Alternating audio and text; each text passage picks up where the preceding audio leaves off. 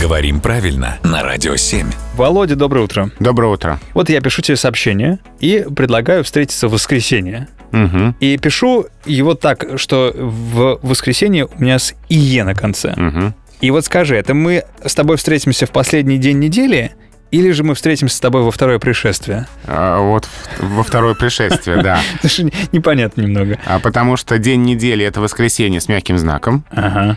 а воскресенье через «и» — это действие по глаголу «воскреснуть». Да, Ну, воскресенье из мертвых, например. да.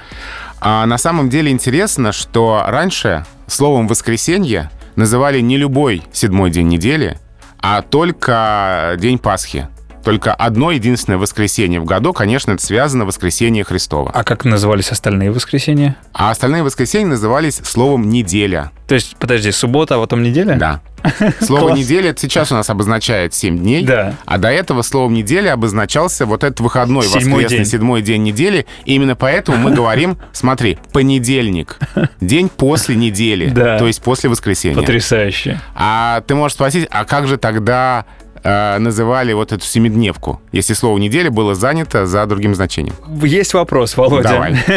Как же называли м, полностью семидневку, если неделя уже занята? Да, ее называли «седмица». Седмица? Да, и это слово осталось в выражении «страстная седмица», Ага. то есть «страстная неделя». Вот удивительно. Я задал тебе такой простой вопрос, а ты на него так многослойно ответил, и мы узнали сегодня столько нового. Спасибо, Володя.